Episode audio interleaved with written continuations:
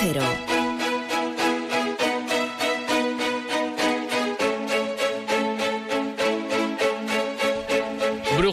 Navarra, en la que en el día de hoy, como hemos dicho al principio, nos vamos a centrar en el emprendimiento, porque hay un dato bueno que nos ha llamado la atención. Los vascos, los perdón, los navarros eh, son los jóvenes con menor vocación emprendedora de España, según el noveno informe Young Business eh, Talents. No es el caso de los vascos que leí aquí la estadística, pero es el mismo dato que el de los castellano-manchegos, es decir, son los que menos vocación emprendedora tienen. Entonces, ¿qué hemos dicho aquí en Onda Cero? Pues vamos a contrastar esto que el dato obviamente es cierto, pero vamos a contrastarlo con, gente que es emprendedora, que es el caso, por ejemplo, de Lucía Martínez. Lucía Martínez, muy buenas.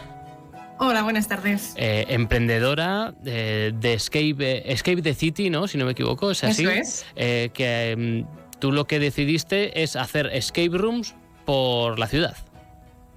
Eso es, eso es una de las cosas que hacemos en the City, hablo en plural porque también está mi socia Paula Vera por ahí, y esto lo empezamos en la universidad, o sea que rompemos un poco con esas estadísticas que comentabas. Se rompe ese, molde, sí que se centra tanto en esos estudios como también en los estudios más tempranos.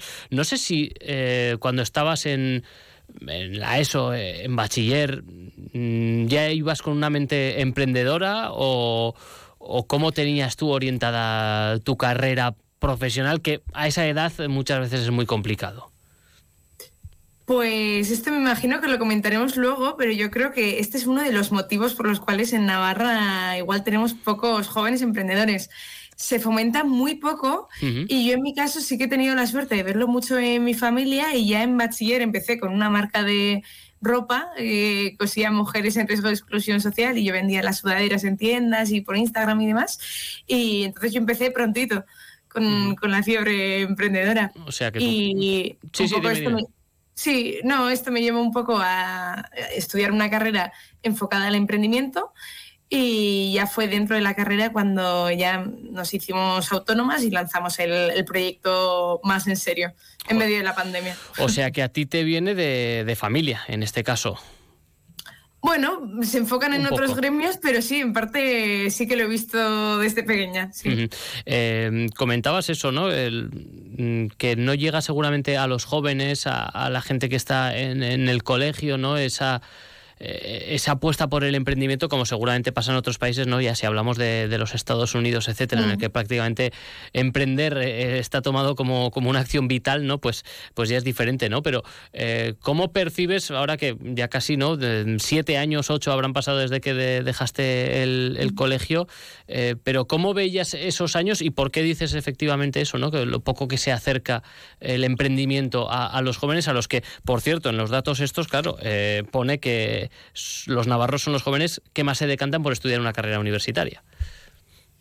Sí, bueno, yo creo que va todo de la mano. Sí que tengo el recuerdo de, estando en bachiller, recibir muchas charlas de distintas facultades de la universidad, incluso de distintas universidades de, fuera de Navarra también pero tanto las FPs como el tema de emprender, porque es que no necesitas realmente una carrera para, emprender. Necesitas una buena eh, idea.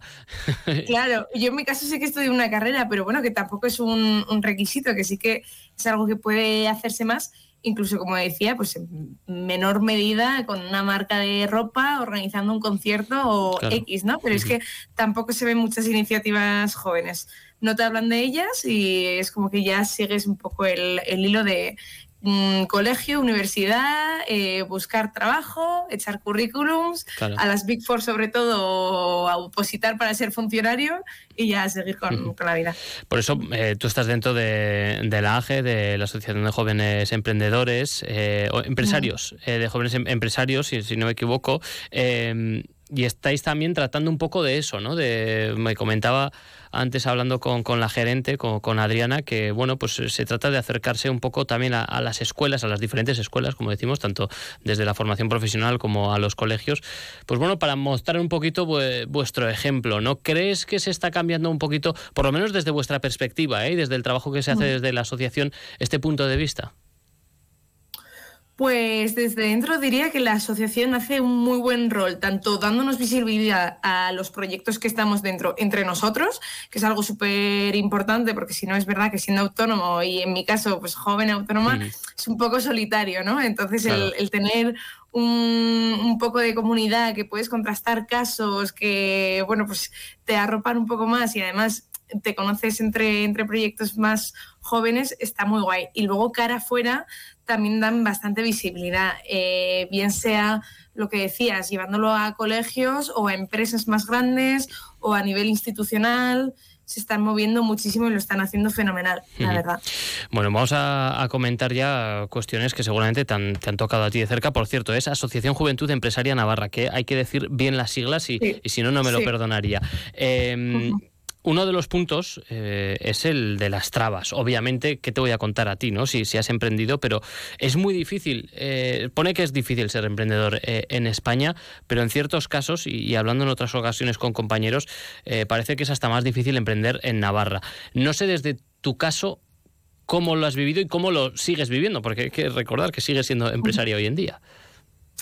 Hombre, yo igual sí que hablo desde una situación más privilegiada en el sentido de que lo bueno de emprender tan joven es que eh, pues puedes vivir en casa, si un mes no cobrases, pues en mi caso, lo, digo, ¿eh? privilegiada, pero no me pasaría nada porque estoy más arropada, no tengo grandes responsabilidades, ni hipotecas, ni hijos, entonces esa es un poco la, la ventaja. Sí que en los inicios pues es lo común, el no cobrar un, un salario o incluso el tener que invertir.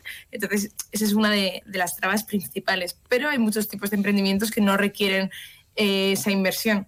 Es nuestro caso, nosotras no, no, tuvimos que invertir de primeras, sino que fuimos retroalimentando el proyecto poco a poco y a lo que soy, que ya, bueno, pues cobramos con suerte por, con normalidad y, y, no hemos tenido grandes sustos ni, ni grandes inversiones que hayamos necesitado. Qué bueno, qué bueno.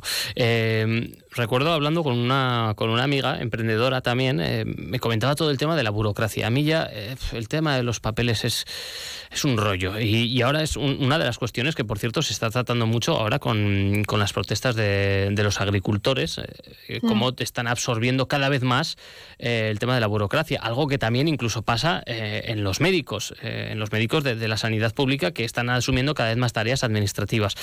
No sé cómo viste a la hora de empezar y cómo ves también hoy en día todo este tema, que es que se nos hace a todos los ciudadanos muy pesados y me imagino que a un empresario también.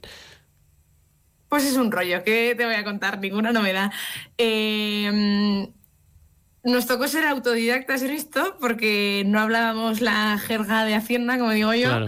Y, bueno, pues te vas informando. De, también tenemos la suerte que eso, tenemos entidades como AGE o la Casa de la Juventud que también te asesoran. Bueno, hay distintas formas de, conseguir ese asesoramiento y, bueno, pues es un proceso por el que hay que pasar, que para mí es demasiado complicado, bueno, se puede, se puede hacer. ¿eh? Nosotros, de hecho, lo hicimos en dos días, lo que es el inscribirte en Hacienda, darte de alta en la Seguridad Social, etcétera. Y luego, pues, pues impuestos, como todo el mundo, y bueno, a contribuir. No, a, contribuir, no es agradable, pero, pero, es factible totalmente. Mm. Eh, ya por último en esta cuestión, y luego quiero que me cuentes y que nos cuentes a todos los oyentes que es exactamente lo de Escape the City. Eh, pero bueno, creo que lo comentábamos un poco al principio, ¿no? Pero ¿cómo acercamos? Eh, ¿Qué ideas se te podrían ocurrir a ti ahora mismo de, joder, cómo acercamos a, todo, toda la chavalera, a toda la chavalería, a todos los jóvenes? Esto del emprendimiento a, los centros? Como, poniendo ejemplos sobre la mesa como, como el tuyo, eh, no sé. yo creo que es súper importante romper con esa imagen estereotípica de que el emprendedor es un señor de 50 años con un maletín y que es algo súper alejado. Eh, nosotras sí que hemos dado alguna charla eh, tanto en centros escolares como de FPs como en la Universidad de Navarra, está varias veces, y justo yo creo que es chulo que vean a alguien más o menos de su edad que está haciendo algo que no es nada del otro mundo, porque lo que te digo, pues no hemos invertido y es algo cercano y que a la gente le gusta, sobre todo a la gente de nuestra edad, el tema de, los escape rooms. Y que conozcan casos como estos, yo creo que es súper importante para que, aunque sea, plantes ahí la semilla de que hay más opciones. Claro, eh, y hablando de, Escape de, City, los escape room, ¿no? Eh, dices que, se que todo esto empezó en pandemia, me puedo imaginar, ¿no? El tema de que eh, los que nos gusta hacer escape room, dices, claro, en aquel momento meterte en un cuarto, ¿no? Y, y estas cosas. Y lo, hacéis por la ciudad. Cuéntanos eso, cómo te surgió, surgió la idea, eh, cómo empezasteis a, trabajarla y qué es lo que hacéis hoy en día y, cómo trabajáis. Pues empezamos en la carrera, fue previo a la pandemia con recorridos por, ciudades. Empezamos con Madrid, Bilbao, bueno, poco a poco fuimos expandiendo a más ciudades. Y también vimos que iban participando las empresas, que esto en un inicio en nuestra mente iba a ser pues para turistas, grupos de amigos, despedidas de solteras, familias y tal y al ver que participaban las empresas empezamos a diseñar a medida para las empresas, que es la otra cosa que hacemos.